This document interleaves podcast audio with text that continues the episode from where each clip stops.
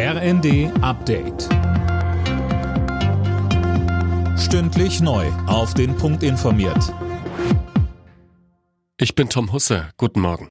Der Untersuchungsausschuss zum Sturm auf das US-Kapitol hat Strafverfahren gegen Ex-Präsident Trump empfohlen. Der Beschluss fiel einstimmig. Trump wird unter anderem Beihilfe zum Aufstand sowie Verschwörung vorgeworfen. Über eine mögliche Anklage muss jetzt die US-Justiz entscheiden. Im Januar 2021 hatten radikale Trump-Anhänger das Kapitol gestürmt, angestachelt von Trump selbst. Die Bundeswehr schafft erstmal keinen neuen Schützenpanzer Puma an. Grund dafür ist die Pan-Serie zuletzt mit etlichen Ausfällen. Verteidigungsministerin Lambrecht geht davon aus, dass die Truppe ihre NATO-Verpflichtungen trotzdem erfüllen kann.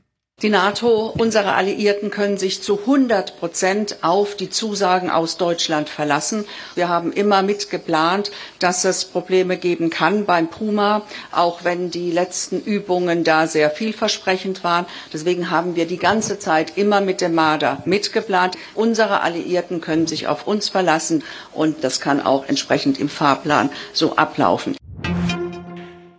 Die EU-Energieminister sind sich in Sachen Gaspreisdeckel einig. Die Möglichkeit eines solch drastischen Markteingriffs soll ab Mitte Februar bestehen. Mehr von Tim Britztop. Im Prinzip ist das Ganze eine Preisobergrenze. Mehr als 180 Euro pro Megawattstunde sollen nicht für Gas gezahlt werden. Zum Höhepunkt der Krise lag der Preis bei über 300 Euro. Über die Maßnahme haben die EU-Partner seit Monaten gestritten. Unter anderem Deutschland ist dagegen. Die Bundesregierung befürchtet, dass am Ende weniger Gas in der EU ankommt, weil die Lieferanten es zu einem besseren Preis nach Asien verkaufen. Der Automobilclub ADAC will jetzt Pannenhilfe per Ferndiagnose testen. Interessierte Mitglieder brauchen dafür eine App und einen Diagnosestecker. So soll in Zukunft beispielsweise vor einem drohenden Batterieschaden gewarnt werden können. Alle Nachrichten auf rnd.de